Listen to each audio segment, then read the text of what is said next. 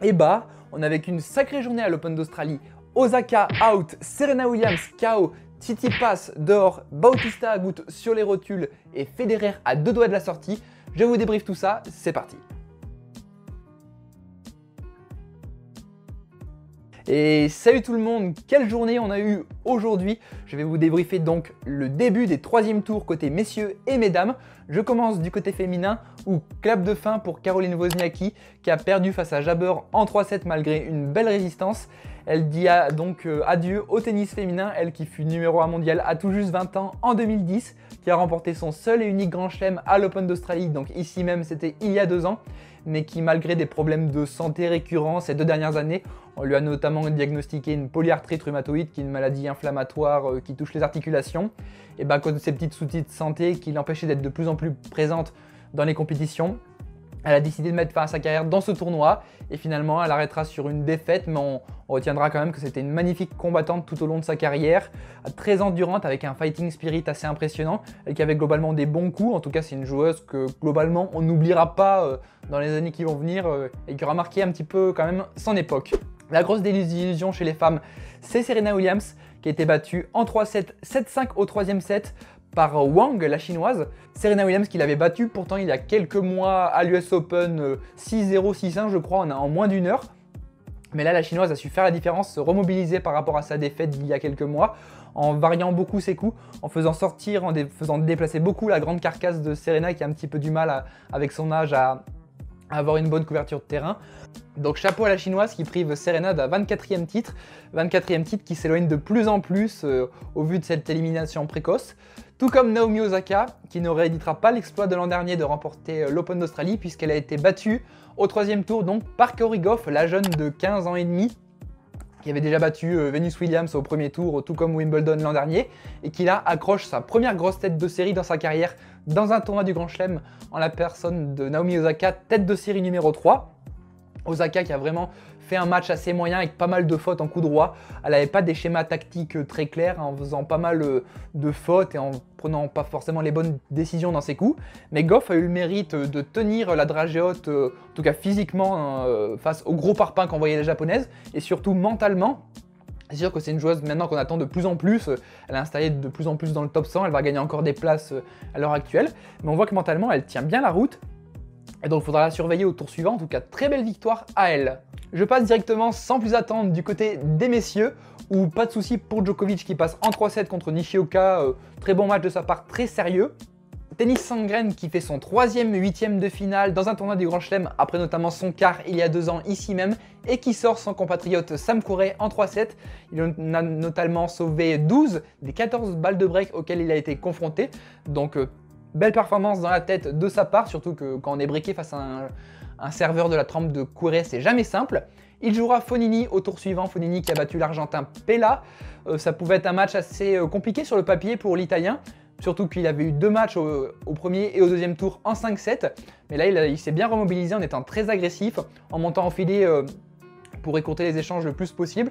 En tout cas, belle performance de sa part. Il a la possibilité pour la première fois à l'Open d'Australie euh, de peut-être aller en quart de finale, ce qui serait sympa pour, euh, pour lui. Mais les gros matchs ont eu lieu du côté messieurs. C'était d'abord Silic qui a battu Roberto Bautista Agut. Et oui, petite surprise, Silic qui avec un très bon service, notamment à hauteur de 24 ace, a vraiment été solide mentalement.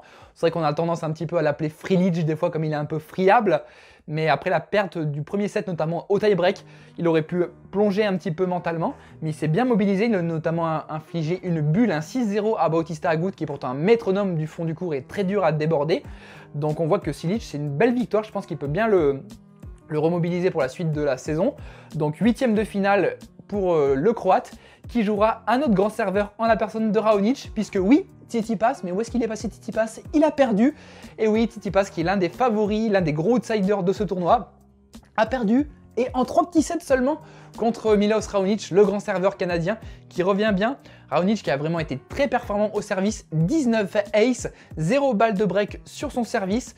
Notamment, il a été très agressif en montant 41 fois au filet, ce qui montre un petit peu les intentions qu'il avait d'adopter un jeu purement d'attaque vers l'avant.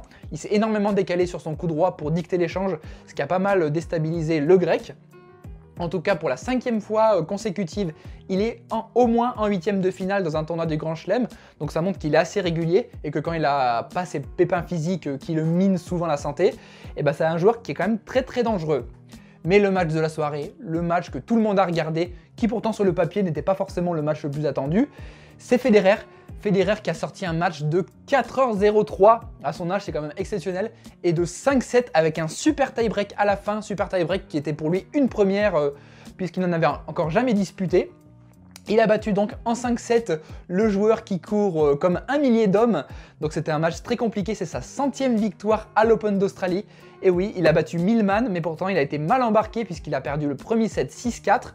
Au cinquième set, il était mené 2-0 après avoir perdu son service d'entrée. Et surtout, au tie-break, au super tie-break du cinquième set, il était mené 8-4 avec des coups un peu de génie sortis euh, du chapeau de Millman, avec des passings notamment.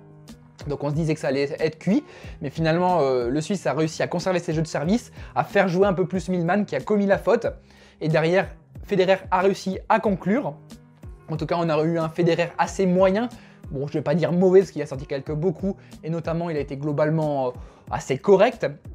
Mais il a été vraiment en difficulté du fond du cours. Il avait un jeu de jambes assez approximatif, notamment aussi au niveau de son coup droit, il était assez, euh, assez mauvais notamment sur la diagonale de son coup droit. Il a fait en tout 82 fautes directes dans ce match, dont plus d'une cinquantaine sur le coup droit. Mais après, il faut dire aussi que tout le mérite en revient à Millman, qui a été solide du début à la fin, de la, du premier point au dernier point pendant 4 heures. Il jouait comme un top 20, voire un top 15. Il n'était pas du tout pris par la pression et il s'encourageait quasiment à tous les points, tout le temps tourné vers son clan avec Leighton Hewitt et tout dedans. Ça faisait un petit peu penser justement à Leighton Hewitt d'il y a quelques années, qui avait été tout le temps très concentré avec un fighting spirit impressionnant. En tout cas, il a fait un super match à lui, il aurait mérité probablement de gagner, mais ça s'est joué vraiment à très très peu de choses.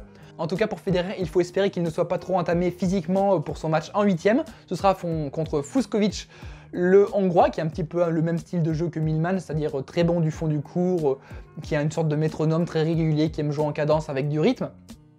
Donc ce sera un match à suivre.